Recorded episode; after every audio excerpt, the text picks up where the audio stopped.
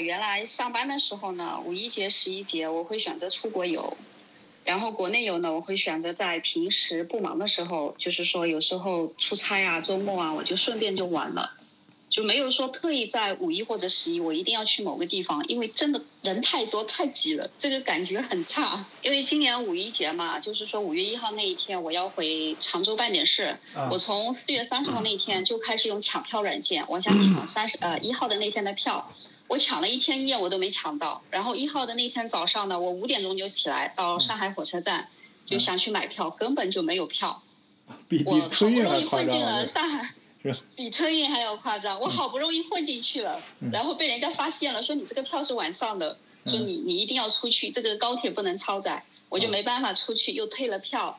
然后我又去那个自动的那个贩卖机又去买票了嘛，哎，特别运气特别好，我买到了一张六点四十八的票，我就感觉像中了五百万的彩票一样，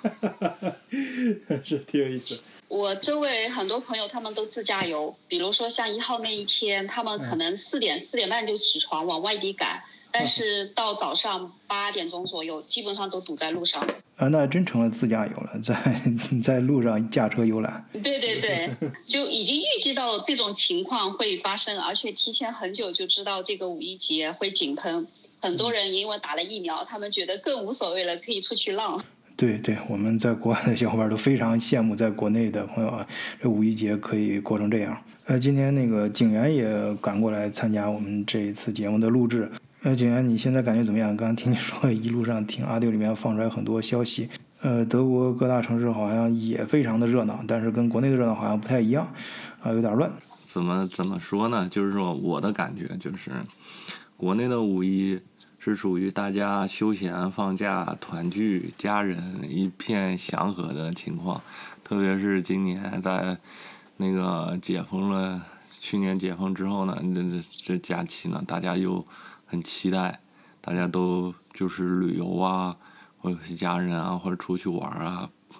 这都非常一片祥和的情形啊。但在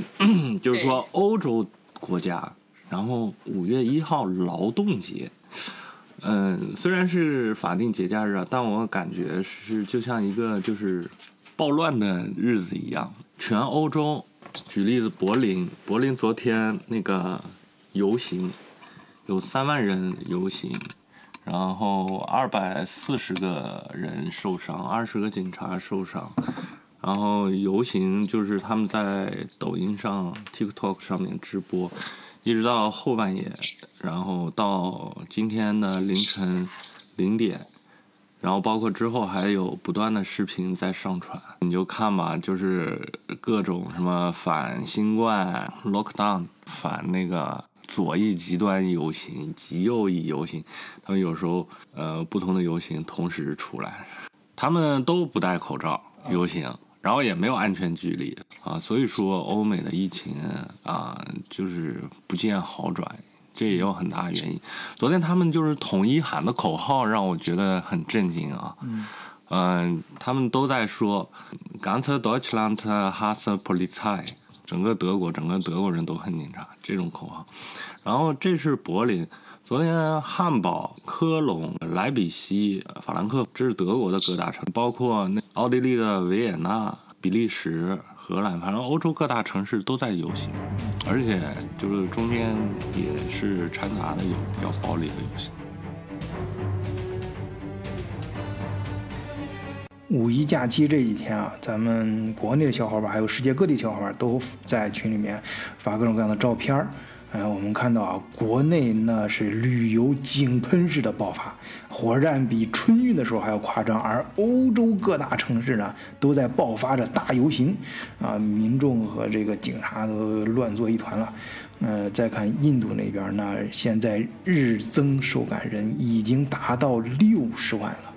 想想吧，多可怕！世界发展到今天，可以说这种差异化壁垒和全球化的浪潮相互交错的这个局面，已经是我们现代人不得不面对的一个现实的局面。有人说，现在这种情形下，在所有人安全之前，没有谁是安全的。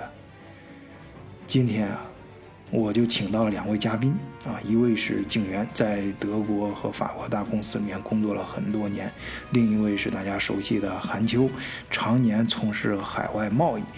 两位呢，都是在各个层面以多种形式跟外国朋友打交道的经验是非常的丰富。后面两集我就请两位结合实际的案例，为大家讲述在国外大公司的职场上、跨国生意的商场上、跨国婚姻的情场上的不同的场景下，哎，你如何跟老外相处？不同的国际背景下，大家如何交流，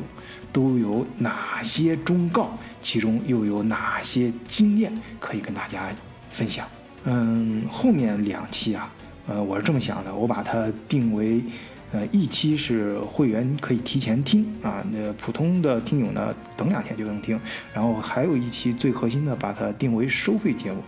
啊，如如果有这方面需求的朋友。欢迎你，可以直接加入晚醉的西米团啊，成为会员之后啊，你就能跟咱们各个嘉宾呀有更多的、更亲密的互动，尤其是可以在第一时间享受到会员圈子的。动态信息还可以看到节目背后的这些花絮，可以享受到小范围内那些在普通节目里面被删减掉的内容，哎，那个那个那些可能不太适合在大范围放。嗯，当然还可以向晚醉的团队咨询大大小小的问题，我们都会给你提供非常专业的、啊个性化的、本地化的服务。